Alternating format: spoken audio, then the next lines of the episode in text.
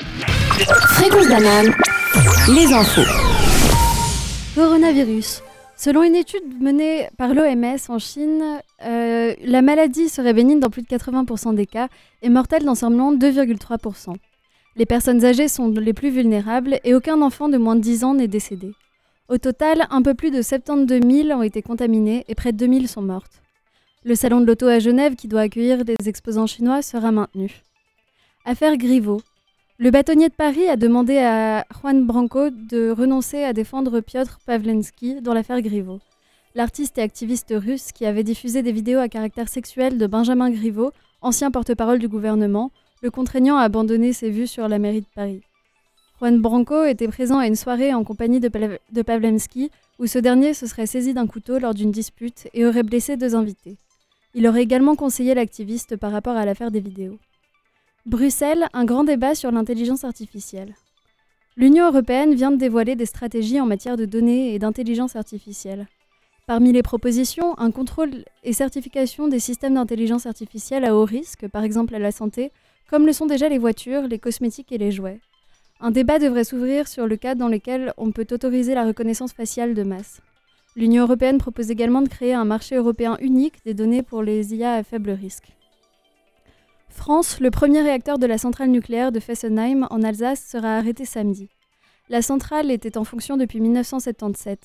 Sa fermeture est justifiée par un manque de rigueur dans son exploitation, ainsi qu'une sous-estimation du risque sismique. Afghanistan, le président Ashraf Ghani, réélu officiellement pour un scrutin datant du 28 septembre dernier. Ses opposants contestent les résultats et dénoncent une fraude. Près d'un million sur les 2,7 millions de votes recensés à l'origine avaient été écartés pour irrégularité. Fréquence banane, la météo. En ce début de soirée, le temps sera mitigé avec des averses jusqu'à 18h. Le reste de la soirée sera nuageuse. Il pleuvra de nouveau vers 21h. La température ce soir sera de 6 degrés en début de soirée et tombera jusqu'à 3 degrés dans la nuit. Demain, jeudi 20 février, le temps sera ensoleillé. Le long des préalpes, quelques nuages sont à prévoir jusqu'à midi, mais l'après-midi devrait être clair. En plaine, la température variera entre un minimum de 0 degré et un maximum de 11 degrés.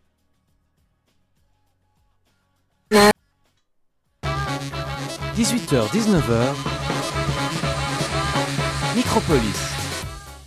Bonsoir à toutes et à tous, j'espère que vous allez bien. La team des Mercure est de retour pour ce semestre de printemps après des vacances méritées. On retrouve comme d'habitude autour de la table Agatha, Coucou Amy Hello et à la tech Malena. Coucou Vous avez passé de bonnes vacances? Très Ouais, sympa. Oui, oui, sympa. chaud. Ouais. après, après des examens, Euh, ouais, interminable. effectivement. Et du coup, pour bien commencer ce semestre, on va parler d'un sujet facile qui va rappeler des souvenirs au petit enfant qui est en vous. Je parle bien sûr des dessins animés. Amy et Agatha vous ont préparé des chroniques passionnantes à ce sujet, et à la fin, on a préparé un petit blind test sur les musiques de dessins animés. Donc restez avec nous jusqu'à la fin, sans oublier d'interagir avec nous au numéro 079 921 47 00 et de suivre les pages Fréquence Banane sur les réseaux sociaux. Cette musique, vous l'avez peut-être reconnue, il s'agit de la bande officielle du film Princesse Mononoke, composée par Joe Hisaishi, l'artiste qui, a... l'artiste qui a mis en musique la plupart des films du célèbre Hayao Miyazaki. Souvent comparé à Walt Disney pour l'ampleur de son œuvre, Hayao Miyazaki est considéré comme un génie de l'animation japonaise. Certains de ses films ont sans doute bercé votre enfance, comme Le voyage de Chihiro, Le château dans le ciel ou encore Princesse Mononoke, mais ils sont bien plus que de simples dessins animés. Ils, ils se regardent avec plusieurs niveaux de lecture, et Miyazaki aborde tout aussi bien des sujets légers que graves, touchant ainsi toutes les générations. Il naît le 5 janvier 1941 à Tokyo. Sa petite enfance est marquée par la Seconde Guerre mondiale, d'autant que son père, ingénieur, conçoit des avions de chasse pour l'armée japonaise. Il déménage plusieurs fois au cours du conflit, et à l'âge de 4 ans, le petit Hayao voit la ville d'Utsunomiya en flammes après un bombardement. Cet environnement marquera grandement sa filmographie. En effet, Miyazaki exprime régulièrement son dégoût pour la guerre, mais aussi sa passion pour les machines en tout genre, notamment les avions, comme on peut le voir dans des, dans œuvres comme Porco Rosso, qui mettent en scène un pilote transformé en cochon, ou encore Le Château dans le ciel, ou Nausicaa et la vallée du vent, qui mettent en scène de nombreuses machines volantes à l'esthétique steampunk. Sa passion pour le dessin et les films d'animation apparaît pendant sa dernière année de lycée, lorsqu'il regarde Le Serpent Blanc de Taiji Yabushita, premier film d'animation japonais. Il dit être tombé amoureux de l'héroïne et avoir pleuré toute la nuit. Depuis ce jour, il dessine tout le temps, recopiant les œuvres de ses auteurs préférés, Puis il développe son propre style petit à petit et intègre les studios Toei. Il participe à la réalisation de divers animés, mais rêve de travailler sur un long métrage. Il présente alors son projet de Nausicaa et la vallée du vent à, différents producteurs, mais il essuie refus sur refus parce que ces derniers préfèrent financer des films basés sur des mangas déjà existants. Miyazaki n'abandonne pas et écrit donc le manga qui lui permettra de réaliser son film en 1984. Le succès de Nausicaa au Japon lui permettra de fonder les studios Ghibli l'année suivante, dont le premier projet sera Le Château dans le ciel en 1986. Suivront alors Mon voisin Totoro, Le tombeau des Lucioles, Kiki la petite sorcière et Porco Rosso. Mais la carrière de Miyazaki prend un tournant international en 1996 lorsque Disney devient le distributeur officiel des studios Ghibli en dehors de l'Asie. Le premier fruit de cette coopération fut Princesse Mononoke en 1997, premier au box-office au Japon avec plus de 13 millions d'entrées. C'est ensuite le voyage de Chihiro qui va marquer l'apogée de sa carrière. Cette histoire raconte le passage à l'âge adulte d'une petite fille de 12 ans, forcée de travailler dans le monde des esprits alors que ses parents ont été transformés en cochons. Ce chef-d'œuvre lui vaudra l'Oscar du meilleur film d'animation en 2002, et Miyazaki recevra également la médaille de la ville de Paris, ainsi que les insignes de chevalier des arts et des lettres. Ce qui fait le succès international des films de Miyazaki, c'est sans doute l'exigence du réalisateur. Alors que la plupart des films d'animation sont aujourd'hui réalisés par ordinateur, ceux des studios Ghibli sont encore majoritairement réalisés à la main, et Miyazaki prend soin de vérifier un par un les dessins de ses illustrateurs pour que tout soit parfait. En plus, les studios ne réalisent qu'un film à la fois afin de pouvoir s'y consacrer pleinement. Ensuite, son œuvre est sans doute aussi plus complexe et moins manichéenne que d'autres dessins animés, comme les classiques Disney par exemple. On y constate de nombreuses oppositions entre les hommes, la technologie et la nature. Connu pour être un défenseur de l'environnement et du développement durable avant l'heure, Miyazaki aime mettre en avant une esthétique post-apocalyptique, comme dans Nausicaa et la vallée du vent, où une nature mutante a pris le dessus alors que les hommes essaient de survivre avec leurs machines, ou bien alors dans le château dans le ciel, dans lequel les hommes convoitent une pierre volante pour contrôler le monde. Ces deux films sont une véritable ode à l'harmonie entre les hommes et la nature et montrent les conséquences dramatiques que peuvent avoir les actions des hommes lorsqu'ils essaient de la dominer. La nature est souvent incarnée par des dieux ou des esprits qu'il est important de respecter et qui sont directement issus de la mythologie japonaise. Et le but à, à atteindre est donc l'équilibre et non plus celui de vaincre un ennemi ou un méchant comme dans la plupart des dessins animés. L'effondrement n'est pas vu comme une fin, mais comme une possibilité de commencer quelque chose de nouveau. Et c'est dans cette même logique que s'inscrit Princesse Mononoke, qui oppose une jeune fille élevée par les loups, donc du côté de la nature, et les hommes qui exploitent la forêt et tuent les dieux animaux. Ainsi, chez Miyazaki, l'opposition entre les gentils et les méchants est plus compliquée que ça. D'ailleurs, il y a même certains de ses films où il, n'y a pas de méchants du tout, comme dans Kiki la petite sorcière et Mon voisin Totoro. Euh, mais toujours dans Princesse Mononoke, on comprend que chacun a ses raisons d'agir comme il agit, et Miyazaki n'impose pas forcément de jugement. Donc, par exemple, le personnage de Dame Boshi, c'est c'est le cas le plus flagrant. Elle est prête à entrer en guerre avec la nature pour protéger son peuple, mais qu'elle aime sincèrement, et elle accueille dans ses forges tous les exclus de la société, comme les lépreux et les prostituées. Dans quel film euh, ce personnage? Euh, Princesse Mononoke, pardon.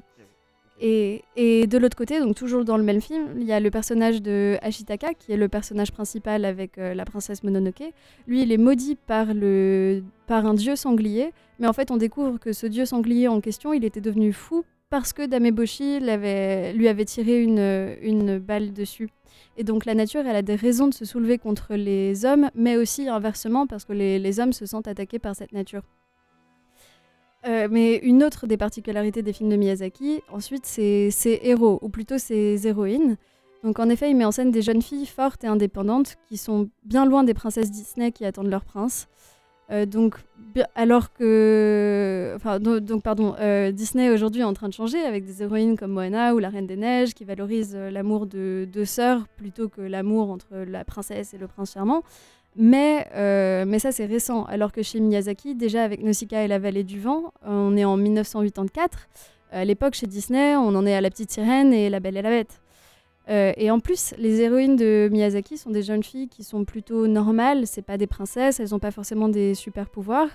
Euh, et par exemple, bah, Chihiro, c'est l'exemple parfait parce que Miyazaki a dit lui-même qu'elle que elle était l'archétype même de, de la fillette de 12 ans. Et, ça raconte son passage à, l'âge adulte, qui est quelque chose, une étape complètement normale dans la vie d'une petite fille. Donc ces héroïnes, elles ont encore l'innocence de l'enfance et souvent elles doivent se battre contre des adultes qui sont avides de pouvoir et, détruisent la nature. Et on les suit dans leur simple quotidien, on les voit manger, dormir, euh, se laver, euh, parfois elles trébuchent dans la boue. On n'est pas du tout dans l'univers esthétique euh, parfait de Disney. Et on les voit aussi travailler, parce que le travail aussi, il a une place très importante euh, dans les films de Miyazaki, surtout dans ses premiers films, parce qu'il était assez influencé par des idéaux marxistes, en fait. Donc la classe ouvrière, elle est très très idéalisée. Euh, par exemple, dans le Château dans le ciel, il y a une révolution d'ouvriers.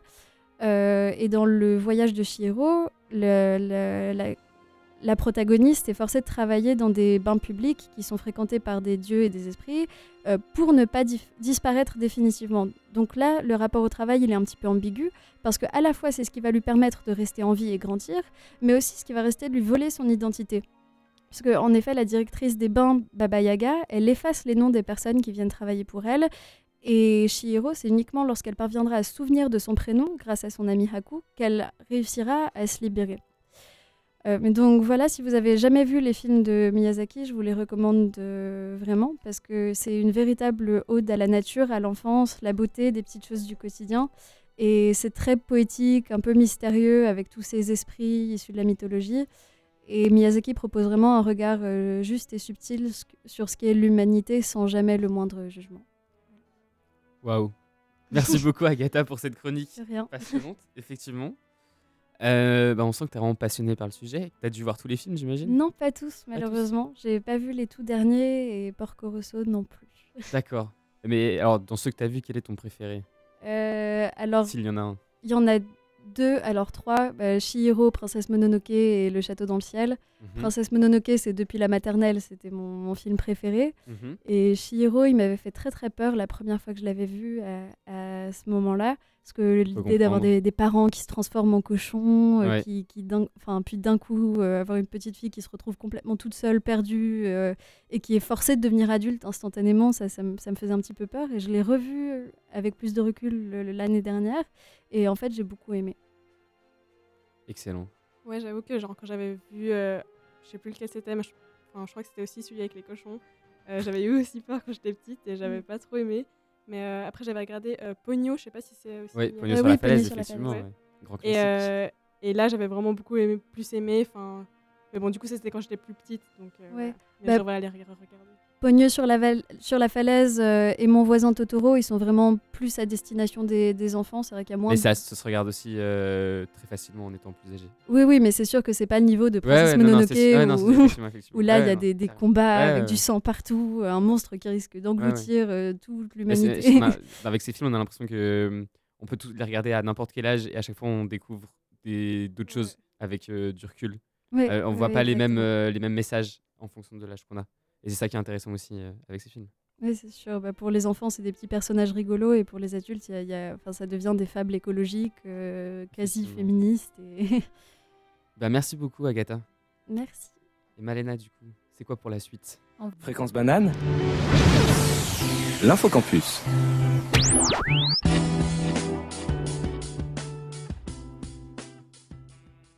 À toi, Amy Alors, bonjour à tous. Alors, pour bien commencer cet infocampus et ce nouveau semestre, on vous propose de vous rendre demain, ou plutôt de courir à l'esplanade de l'EPFL à midi pour une raclette d'accueil. En effet, l'aumônerie œcum- œcuménique UNIL EPFL aura le plaisir de vous servir ce plat typiquement suisse gratuitement.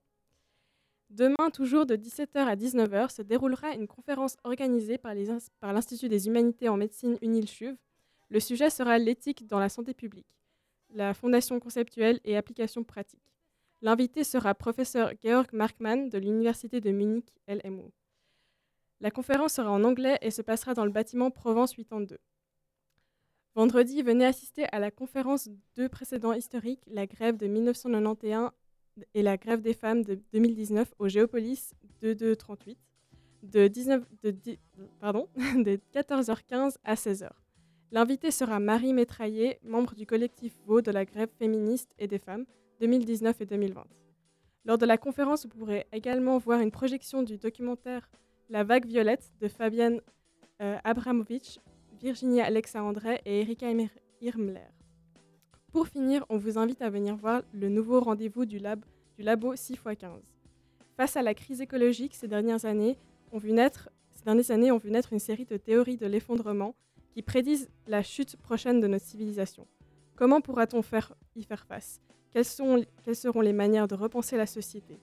Vendredi 21 février, dans l'espace du foyer de la Grange de Dorigny-Unil, six artistes de la scène contemporaine, accompagnés du doctorant à l'Institut de géographie et de durabilité de l'UNIL, Gabriel Salermo, tenteront d'y répondre dans une soirée de performance dialoguant entre art et science.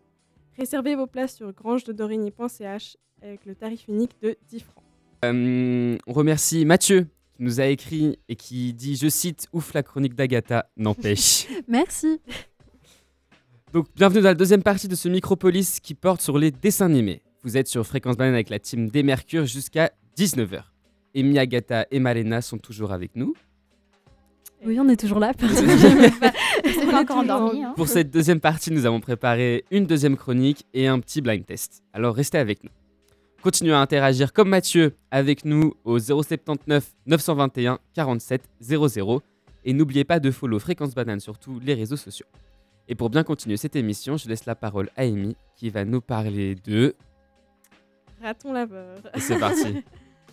Alors, pour ma chronique, je voulais vous raconter une histoire que j'avais entendue pendant ces vacances. C'est l'histoire de Rascal the Raccoon, Rascal le raton laveur en français. Donc, Rascal le raton laveur est un dessin animé des années 70 euh, de japonais. Il a été adapté d'un livre écrit par Sterling North, un écrivain américain. Le dessin animé se passe dans l'État du Wisconsin, aux États-Unis. Euh, Robbie et son ami Oscar vont pêcher et trouvent un bébé raton laveur. Robbie décide alors de l'adopter et de le nommer Rascal. Le dessin animé montre alors toutes les combines des deux compères. Au fil, des épisodes, on se rend compte que Rascal n'est en fait pas l'a- l'animal de compagnie idéal. Il est très espiègle et cause beaucoup de problèmes autour de lui. Robbie euh, réalise alors que le raton laveur ne peuvent pas être des animaux domestiques et décide de le relâcher dans la nature. Le dessin animé a un succès énorme au Japon auprès des enfants, tellement que de nombreuses familles japonaises décident d'importer des ratons laveurs d'Amérique du Nord pour eux aussi, euh, pour aussi en faire des animaux de compagnie. Au bout d'un certain temps, comme dans le dessin animé, ils se rendent compte que ces petits animaux touffus posent plus de soucis qu'ils en ont l'air. En effet, les ratons laveurs sont agressifs et font énormément de dégâts dans la maison. Du coup, presque toutes ces familles décident d'abandonner leurs ratons laveurs dans la nature eux aussi. Mais c'est là que le problème se pose. Le Japon est désormais envahi par ces petites boules de poils. Il a été estimé que ces envahisseurs auraient causé près de 300 000, dé- 300 000 dollars de dégâts matériels rien que sur l'île de Hokkaido. Entre autres, ils fouillent dans les poubelles et chassent des espèces d'oiseaux natifs. Et une des cibles des ratons laveurs sont les anciens temples bouddhistes japonais. Environ 80% de ces magnifiques monuments sont attaqués par ceux-ci. Les ratons laveurs rongent le bois, percent des trous dans le plafond et laissent leur défécation partout. Le problème est devenu tellement envahissant que les moines bouddhistes ont dû mettre de côté leurs convictions pacifistes et installer des pièges à ratons laveurs pour les tuer. Et euh, la lutte contre les ratons laveurs est encore en cours. En effet, leur population est très difficile à contrôler car ils n'ont pas de prédateurs naturels au Japon. En fait, les gens qui avaient relâché ces petites bêtes ne pensaient pas faire de mal, car les campagnes japonaises euh, est l'habitat naturel du tanuki, ou chien vivérin, qui est un, un mammifère carnivore qui ressemble beaucoup au raton laveur, mais appartient en fait à la famille des canidés. Voilà, donc c'était l'histoire de Rascal, le raton laveur, trop kawaii, mais maintenant qui détruit des temples millénaires du Japon. Je vous invite à aller voir le, générique de Rascal the Raccoon sur YouTube parce que c'est vraiment une petite chanson trop cute. On voit genre Rascal, ouh, trop chou, qui, euh, qui s'amuse avec son, son pote humain. Et en fait, il ne faut pas adopter des ratons Ouais, laveurs. non, ne faites pas ça. Et en plus, ça, il ne faut pas les relâcher dans la nature. ne pas les relâcher dans la Sinon, nature. c'est le bordel. Ouais, Qui l'aurait su Franchement, euh, il est trop mignon. J'ai regardé euh, quelques épisodes sur YouTube et c'est genre pire chou, mais euh, ouais. Tu regardais ça quand t'étais jeune? Non, non, enfin, j'ai découvert ça euh, pendant les vacances. euh, on écoutait un podcast euh, dans la voiture et puis euh, j'étais, ah, mais c'est Ok. incroyable ça.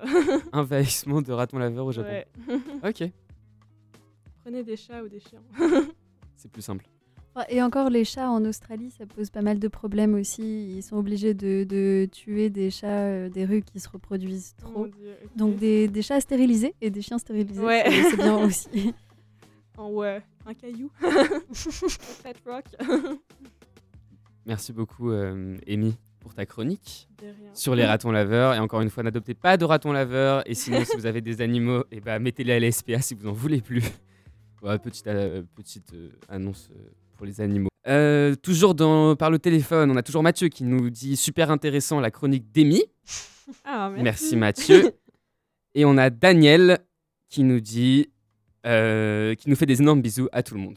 Donc voilà, merci Daniel. Merci. On lui fait des bisous aussi. Maintenant on continue. Maintenant on continue avec un blind test. Donc je mets une musique et vous essayez de deviner de quelle est la chanson ou de quel dessin animé elle provient. Vous êtes prête? Oui. Oui. C'est parti. Ah, Ah. j'ai mis Malena. de- C'est de- très très bas, non? C'est très très bas. Euh, on n'entend toujours pas. On a...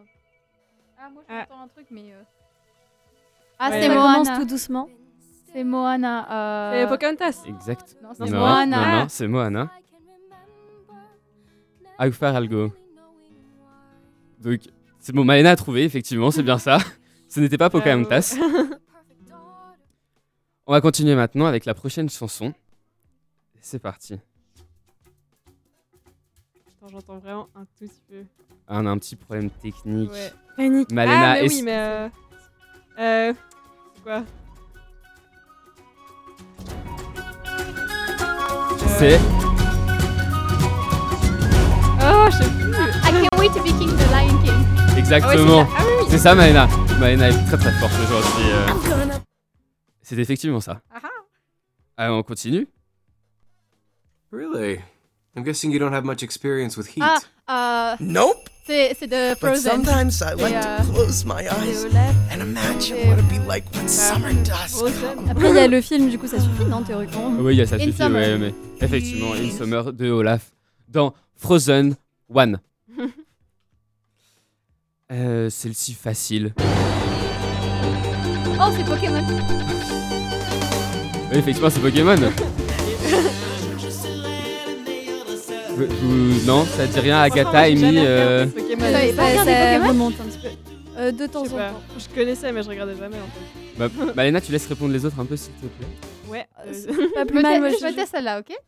Ouais, la prochaine fois, tu te tais. Euh, dans Shrek All Star. Ouais. Bravo. T'avais la ref, Amy? Euh, oui, oui, mais. Effectivement, c'est bien All Star de Shrek. Alors, la prochaine, qu'est-ce qu'on peut mettre? Ah bah.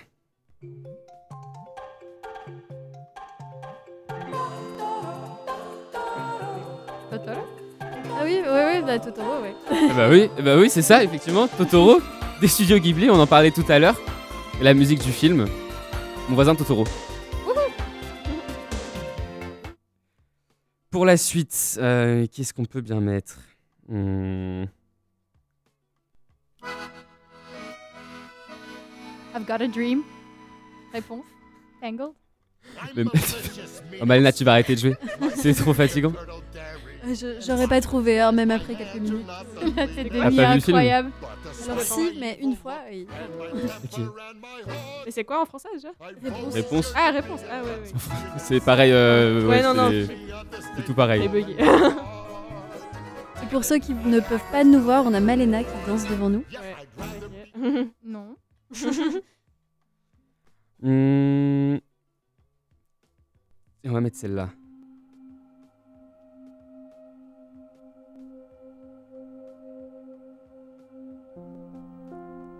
Très très calme pour commencer. Il m'a perdu. Il m'a- Triste, hein. Non, c'est même pas triste comme film. J'ai l'impression qu'Agatha va le connaître. Je vois pas. C'est un récent ou euh, un vieux? Non, c'est un vieux.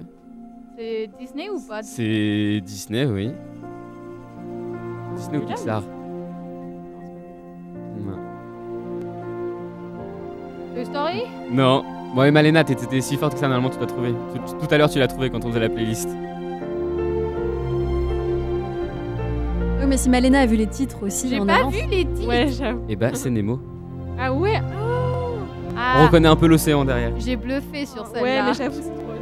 Ah, voilà. Mais Ouais, vieux, t'exagères un peu quand même. Bah, 2001. Oui, mais c'est pas, c'est pas les classiques. Ouais, c'est pas euh, classique. euh, Ok, excusez-moi. Excusez-moi. C'est là un facile, juste pour euh, le plaisir d'écouter. Mais C'est qui C'est Scooby-Doo Ah ouais. Mais Agatha, elle a l'air vraiment surprise. À chaque fois qu'on met un truc, elle est. Ah bah non, je sais pas. Tu- Même celle-là, tu l'avais pas? Euh, J'aurais pas reconnu tout de suite avec d'entreprise. Franchement, les paroles en anglais, ça, ça te surprend la première seconde. Alors, euh, J'ai besoin de traduire dans ma tête avant de Ouais. reconnaître. Traduit Scooby-Doo Et on va faire une dernière. Après, on arrête. Son Malena, je pense qu'elle a gagné. Et elle danse encore. Non. tu n'as pas de preuve. Oui, c'est euh, les, les, Les Incredibles, Incroyables. Incredibles. C'est les, euh, Les les Indestructibles. Les indestructibles. Ouais, voilà. Yes Amy l'a eu avant. Mon préféré mon enfance. Elle fait- Ah ouais? Ton préféré? Ouais, j'avais trop euh, Edna dedans. Ah oui. Edna mode. Mais dans le nouveau, elle est aussi incroyable. Ouais, ouais. On adore Edna. Et voilà, donc c'était notre petit blind test des dessins animés que Agatha, on vient de se rendre compte, ne connaissait pas, que Malena les connaissait tous et Amy un petit peu. Bon voilà, on va dire que Malena a gagné haut la main, comme d'habitude, notre championne. Ouais, ouais, ouais. Et du coup, on va rester en musique. Malena,